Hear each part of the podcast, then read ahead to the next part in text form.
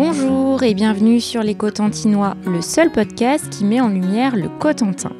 Je suis Camille et j'ai le plaisir de vous retrouver tous les 10 jours pour un nouvel épisode. Ensemble, nous découvrirons le patrimoine local et nous partirons à la rencontre des professionnels inspirants du Cotentin. Nous écouterons aussi vos histoires, que vous soyez cotentinois de naissance ou d'adoption. Écoutez, partagez et vivez le Cotentin. Bonjour Marie, bonjour euh, Simon. Nous sommes aujourd'hui au château de Saint-Sauveur-le-Vicomte pour la dernière nocturne de l'été avec le pays d'art et d'histoire du Clos du Cotentin. Est-ce que vous pouvez, pour nos auditeurs, vous présenter, nous dire un peu plus qui vous êtes? Bah Moi, c'est Simon, je suis guide conférencier. Effectivement, je suis indépendant et je bosse sur le territoire du Cotentin, euh, une bonne partie du département de la Manche, depuis 8 ans en fait.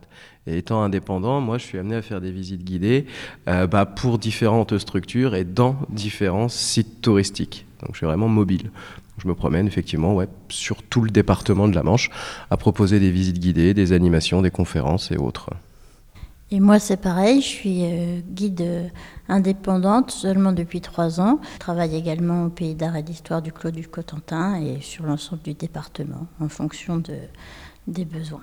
Cet hiver, j'ai eu euh, l'opportunité de coécrire le guide Tao Normandie, un guide qui cherche à prôner le tourisme durable. En plein cœur du château de Saint-Sauveur-le-Vicomte. Est-ce que vous pouvez nous replacer un petit peu le contexte de dire euh, quand il a été construit ce château et pourquoi peut-être? Ce qu'il faut comprendre, c'est qu'on est à Saint-Sauveur-le-Vicomte, en fait. Ce château va vraiment prendre de l'importance à partir du moment où le gars qu'on appelle Vicomte va arriver là. Et ça, ça va vraiment arriver au début de l'histoire de la Normandie, en fait, donc à la fin du Xe siècle. On a donc un pouvoir très fort qui s'installe là, avec donc notre vicomte, cette personnalité politique et militaire du Cotentin, hein, qui va gérer tout le domaine. Quoi.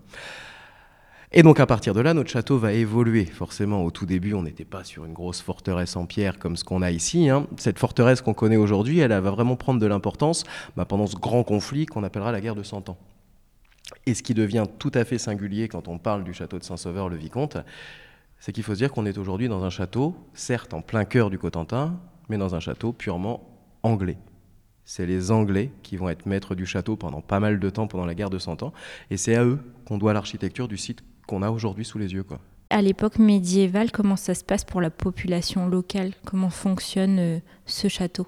Un château, c'est un centre administratif. On a donc le gars qu'on appelle vicomte qui est ici, il a un boulot militaire et politique, de gestion du territoire. Donc ça veut dire qu'autour de lui, il va avoir besoin bah, de personnes, ce qu'on pourrait appeler des fonctionnaires aujourd'hui hein, vis-à-vis de l'État, qui vont travailler pour lui en tant que greffier, en tant qu'officier des forêts pour aller vérifier que tout se passe bien en forêt, officier des eaux pour vérifier que tout se passe bien sur les rivières navigables, les moulins et ces trucs-là. Donc il y a énormément d'officiers qui gravitent tout autour d'un seigneur comme le, vicomte de, de Saint-Sauveur. Ce qui veut dire qu'en fait, la ville autour va avant tout être tournée autour du château c'est effectivement les officiers qui vont bah, loger à Saint-Sauveur-le-Vicomte et qui vont également y travailler. Donc en fait, ce qui gravite autour du château, c'est avant tout ça. Et forcément, tous ces gens-là, faut qu'ils mangent, faut qu'ils s'habillent, faut qu'ils machin. Donc bah, le bourg tout autour se développe pour permettre à tous ces gens-là de pouvoir vivre. Du coup, après, qu'est-ce qu'il est devenu le château? Comment il a évolué?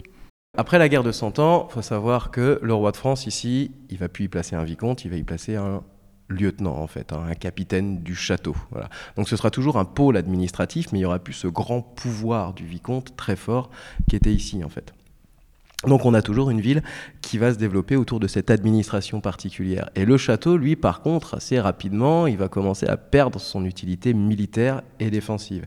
Donc il va passer par plusieurs étapes en fait. Il va devenir prison, hôpital, un petit peu des deux de temps en temps. Hein. Et ce qui devient assez fascinant, c'est de se dire que le château de Saint-Sauveur-le-Vicomte sera encore un établissement hospitalier, bon ça deviendra une maison de retraite à la fin, hein, mais jusque dans les années 1990. Et en fait, ce virage-là, il l'a pris bah, dès la Renaissance, en fait. Hein. À partir du XVIIe euh, siècle, le château va commencer effectivement à accueillir des malades et autres. Et ce, bah, jusqu'il y a 30 ans, quoi. c'est fou. On n'a pas... Finalement, il s'adapte... Euh, au fur et à mesure de, bah, des siècles et de, de ce qui se bah passe autour. Bah ouais, et de de ce qu'il a autour de lui, et c'est ça qui le fait survivre hein, en fait, c'est de s'adapter. Si le château n'était pas devenu une prison, n'était pas devenu un hôpital, on l'aurait rasé, parce qu'il serait servi à rien du tout de garder un truc comme ça. Quoi. Mais vu qu'on n'y a rien planté autre chose, il y avait toujours utilité de garder ces murs, bah, c'est la raison pour laquelle encore aujourd'hui le château il est debout. Pour du coup, c'est chouette de pouvoir aussi euh, partager toute euh, bah, votre connaissance, tout ce que vous savez sur l'histoire, d'une façon aussi un peu plus ludique, parce que euh, ce soir, ce que vous allez faire, vous allez aussi mettre des costumes et raconter ça vraiment plus en termes d'histoire, un peu comme un spectacle. Et le faire sur le lieu même, c'est vraiment plus fort. Très agréable, oui. Et puis c'est le raconter de manière ludique, c'est primordial. Surtout si on veut faire passer une information, c'est beaucoup plus euh, intéressant, amusant de ne pas se prendre la tête et de rigoler un peu pour, pour intéresser le public. Et on dit le lieu il s'est adapté. Dans ce château, il y a euh, souvent euh, tous les ans aussi des médiévales, donc il y a aussi beaucoup de rassemblements. donc c'est aussi le château, un peu comme à l'époque, finalement il a un, un, rôle de rassemblement de la population hyper fort. Oui, c'est un lieu de vie. C'est un lieu de vie avant tout un château en fait. On y vient, on y va. Il euh, n'y a pas seulement des aristocrates qui se promènent là, il y a aussi le gars qui vient livrer sa farine quotidiennement au château. Il y a aussi le boulanger qui passe régulièrement dans le coin. Enfin voilà, c'est un lieu de vie depuis le début, un château. Alors certes, un lieu de vie démesurément grand au niveau de son architecture, mais parce que c'est un lieu de vie qui avait une utilité particulière, qui était la défense de la population. C'est donc nécessaire de construire des trucs comme ça. Mais ouais, comme tu dis, c'est super agréable de voir qu'encore aujourd'hui, c'en est toujours un lieu de vie et un lieu de rassemblement, en fait. Et ce qui est super sympa, c'est de constater qu'il y a beaucoup de gens du coin, en fait, qui viennent, et ils y tiennent à ça. Quand on parle des médiévales, qui ont lieu tous les ans au 15 août au château de Saint-Sauveur, tous les gens du coin savent que c'est là et ils ne le rateront pas, quoi c'est l'occasion de venir au château avec tout le monde. Donc ouais, cette espèce de peut-être poussé de dire de, que ça a une utilité sociale, c'est peut-être un peu exagéré, mais ouais, le fait d'avoir cette vie en fait toujours permanente au château, faut se dire qu'elle est là depuis son origine, donc depuis le Xe siècle. Et dans le Cotentin, est-ce que le château de Saint-Sauveur fait partie des derniers qui existent? Ah non, il y en a plein des châteaux dans le Cotentin. Il y en a plein, plein, plein. Des connus qu'on peut visiter. On a le château de Saint-Sauveur-le-Vicomte, le château de Bricbec. On va un petit peu en dessous. On a le château de Pirou. Euh, si on se rapproche de Coutances, on a le château de Rognéville-sur-Mer, qui est certes en ruine, mais qui est toujours là. On a le château de Gratteau, qui est juste à côté de Coutances. Entre deux, on a le château de la Haie du Puy, qui a encore les ruines de son donjon. Euh, ouais, non, on a encore pas mal de matière. Hein. Et là, je parle que des châteaux médiévaux. Et là, je compte pas du tout tous les manoirs qu'on peut avoir absolument partout dans nos campagnes, qui des fois sont aussi beaux qu'un petit château. C'est un patrimoine impressionnant ici. Tu parlais du Moyen Âge. Quel événement marquant de cette période-là de l'histoire a impacté euh, l'histoire du Cotentin? Alors du coup, il faut savoir dans, où se trouve le Cotentin. On est dans une région qu'on appelle la Normandie. Et donc forcément, l'évolution de ce Cotentin est intrinsèquement liée à l'évolution de cette Normandie, ce duché de Normandie. Donc déjà, premier élément capital, c'est au début du Xe siècle, dans les années 930-933, où le Cotentin est rattaché à la Normandie, donc fait partie d'une nouvelle entité politique. Et ce machin-là, la Normandie, à un moment, il y a un certain Guillaume qui passe dans le coin, qu'on appellera le conquérant. Donc on va avoir la conquête de l'Angleterre qui va avoir lieu. Et qui va participer à la conquête de l'Angleterre Entre autres, beaucoup de seigneurs normands, dont du Cotentin. Donc à partir de là, on a une ouverture vers le nord, de l'autre côté de la mer de la Manche. Et ça, ça va énormément marquer l'histoire, parce que cette ouverture de l'autre côté de la mer de la Manche, elle va aussi nous apporter autre chose bien plus tard, à la fin du Moyen Âge, qu'est la guerre de Cent Ans. Et là, le lien avec l'Angleterre va être tout à fait inversé, en fait, parce que c'est les Anglais qui vont débarquer dans le Cotentin pour la première fois en 1346 et la Normandie va donc être un lieu de bataille assez persistante et assez importante pendant ce plus que siècle de guerre que sera la guerre de Cent Ans en fait. Donc tous ces événements-là, oui forcément, ils vont dessiner, ils vont façonner ce que va devenir le Cotentin par la suite. Le château de Saint-Sauveur-le-Vicomte, il serait pas là de la façon dont il est construit aujourd'hui si la guerre de Cent Ans n'était pas passée par là en fait. Donc c'est ces événements particuliers qui vont faire ce que deviendra la Normandie et par extension bien évidemment le Cotentin où on se trouve en ce moment par la suite. pourquoi ce château a été construit à Saint-Sauveur-le-Vicomte? Je veux dire, à côté, on a Valogne, enfin, on a plein d'autres villes. Pourquoi cet emplacement spécifiquement? Alors, Saint-Sauveur-le-Vicomte, c'est avant tout euh, une situation géographique, un emplacement stratégique. On est au carrefour entre une route ancienne, fréquentée, connue, euh, et une, aujourd'hui une petite rivière, Louve, hein, mais qui est en réalité un fleuve côtier qui à l'époque est navigable. Donc un carrefour de, communication important qui euh, permet de rejoindre d'autres grandes villes et euh, qui offre un débouché direct à la mer. Donc sur un territoire qui est euh, à l'origine entièrement recouvert de forêt, on est vraiment à un point de contrôle du territoire.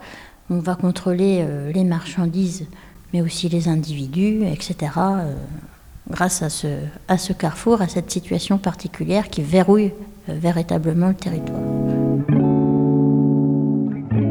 Et vous, euh, si vous aviez à partager un ou deux coups de cœur, que ce soit euh, un monument, un musée, une balade, qu'est-ce que, qu'est-ce que vous aimez particulièrement? Moi, perso, j'ai un gros faible pour les petites églises surtout les petites églises romanes qui, nous ramènent au XIe siècle ou au XIIe siècle, donc qui commencent à dater un petit peu là. C'est vrai que dans Cotentin, il y en a quelques-unes, et c'est vrai que pas très loin de Saint-Sauveur-le-Vicomte, juste un tout petit peu plus au nord, là, on a la petite église de Magneville, qui est tout simplement un bijou d'architecture. faut rentrer dans l'église, faut aller voir les chapiteaux, la façon dont ils ont été sculptés, en fait, qui nous ramène bah, à cette époque foisonnante de l'histoire de l'art, hein, qui est le tout début du XIIe siècle, en fait, hein, bah, qui va voir eh ben, qui va voir toutes nos petites églises là se doter en fait d'une architecture et d'une finesse en fait de décor assez hallucinante. Il faut pas oublier que les plus beaux musées qu'on puisse avoir, c'est toutes nos églises qu'on a autour de chez nous. Les plus belles productions de sculptures, de statues, de chapiteaux, de machins comme ça, c'est dans nos petites églises juste à côté de chez nous qu'on va réussir à les voir. Donc en fait, la culture, elle est accessible à tous. Moi, ce que j'aime bien, c'est euh, imaginer en fait que le passé a pu être. Et c'est vrai que j'ai un petit faible pour les visites où euh, on ne voit pas forcément ce dont on parle. Alors, il y a euh, la visite d'Alona, hein, que qu'Anne-Sophie euh, propose de manière magnifique, où, bah, certes, on voit les termes, hein, ce qu'il en reste, mais où elle nous parle au milieu d'un champ. On est en plein centre-ville d'Alona, du forum, etc. Je trouve ça magique, en fait, d'imaginer ce qui a disparu. Et euh, plus récemment, ce qui m'a beaucoup plu, c'est de travailler sur Saint-Sauveur à la Renaissance, parce qu'en effet, Saint-Sauveur, on parle beaucoup du château et du Moyen Âge, on parle aussi de la reconstruction, hein, plus récemment.